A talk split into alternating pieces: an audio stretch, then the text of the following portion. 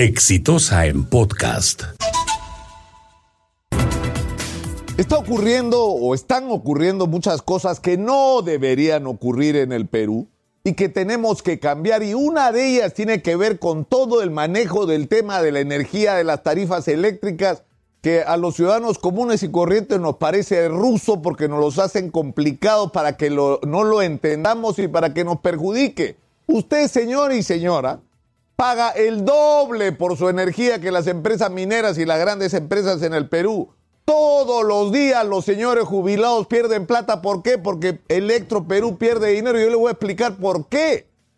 Porque se ha creado un sistema perverso de legislación, según el cual, por ejemplo, en el momento en que se le entrega a Odebrecht la hidroeléctrica de Chacla y a Calpa la hidroeléctrica de Cerro del Águila, que eran de Electro Perú, que es una empresa pública eficiente, se establece dentro del contrato que la energía se la tiene que comprar sí que sí la gente de Electro Perú. Está garantizado que van a ganar. Están subsidiados por el Estado peruano.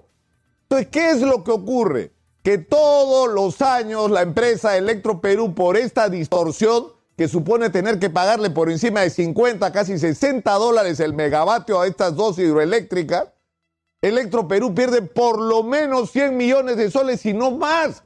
Pero ¿quiénes pierden? Los jubilados. ¿Y por qué los jubilados? Porque como el Estado peruano le debe un mundo de plata a los jubilados, se estableció que Electro Perú, sus utilidades iban destinadas a ir amortizando la deuda de los jubilados.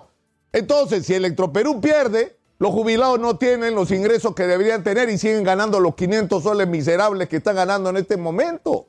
Pero no solamente eso, sino que en el otro lado en el Perú hay un sistema de establecimiento de las tarifas eléctricas en las cuales hay un mercado regulado, que es el donde está usted y yo, usted señora de San Juan del Urigancho, de Chosica, de donde fuera.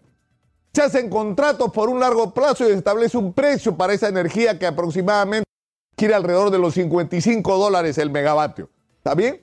Pero toda aquella energía que falta, que sobra, que se ha producido y no es consumido por los 7 millones de usuarios regulados, va a lo que se llama un mercado libre. Y a ese mercado libre van las generadoras, ¿no? Las que no tienen energía suficiente para vender y aquellas que han producido. Y se establece un precio con el que se va a vender esa energía. Y lo que están haciendo es trampa, porque se establece en función de las declaraciones de costos. Y las empresas generadoras de gas de Chile que están declarando que su costo es cero o cerca cero. Entonces, a la hora que se calcula cuánto cuesta esa energía, el valor termina siendo 11 dólares. Entonces se establece el precio de 11 dólares para el mercado libre y se pone a la venta para los usuarios libres, que no puede ser usted, señora, ni puedo ser yo, solamente pueden ser las que consumen más de 200 megavatios, eso quiere decir las grandes empresas. ¿Está? ¿Y cuál es el final de la historia? Que esta gente que le ha, que le ha vendido a Electro Perú a 56 o 60 dólares el megavatio, va a Electro Perú y le compra a 11 la energía que ellos le han vendido. Y se la vende a las compañías mineras a 26, a 28 dólares, a 30 dólares. Ganan un mundo de plata dos veces. ¿Y quiénes somos los perjudicados? Nosotros, los usuarios. ¿Y ¿Por qué? Porque terminamos nosotros pagando el doble. Es decir, es una distorsión total basada en una mentira, en una declaración falsa.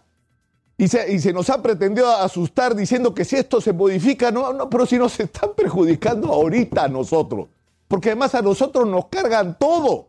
Por ejemplo, para el apoyo a las energías renovables, a las generadoras de energías renovables, se ha establecido que el precio es 60 dólares.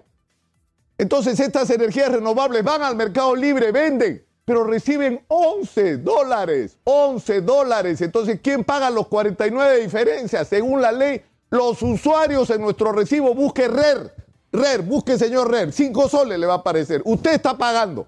Por eso que esta gente no está pagando. Entonces, esto tiene que cambiar. ¿Y cómo es posible que esto ocurra cuando gente que se da cuenta que esto está ocurriendo, por ejemplo, la ministra Cayetana Aljovín dice, esto no puede seguir, tiene que cambiar. A la que cambian es a ella para afuera Cayetana Aljovín y ponen de ministra de Energía a la señora Ángela Groisman, que es una respetable profesional, pero que antes de ser ministra era gerente legal de Calpa, una de las beneficiarias. Y eso pasa sistemáticamente. El ex viceministro, el señor Daniel Kamak, es el country manager de Engie, la otra empresa favorecida. Es que no puede ser.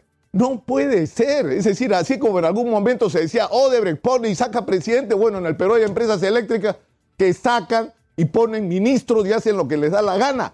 El, congresista Alcalá hace, no sé, dos años que está presentando un proyecto diciendo, oiga, un momentito, no pueden mentir, esto está pervirtiendo el mercado, está perjudicando a los usuarios, le encarpetan el proyecto por un mes, dos meses. Entonces, esto tiene que cambiar y el presidente tiene que tomar decisiones con respecto a esto. no puede ser que las cosas en el Perú se manejen no en función del interés del ciudadano, sino en función de las empresas para las que trabajas y de trabajar para la empresa, entras al aparato del Estado como funcionario para servir sus intereses y regresas a la empresa que es para donde trabaja realmente. Eso se tiene que acabar. He dicho. Este fue un podcast de Exitosa.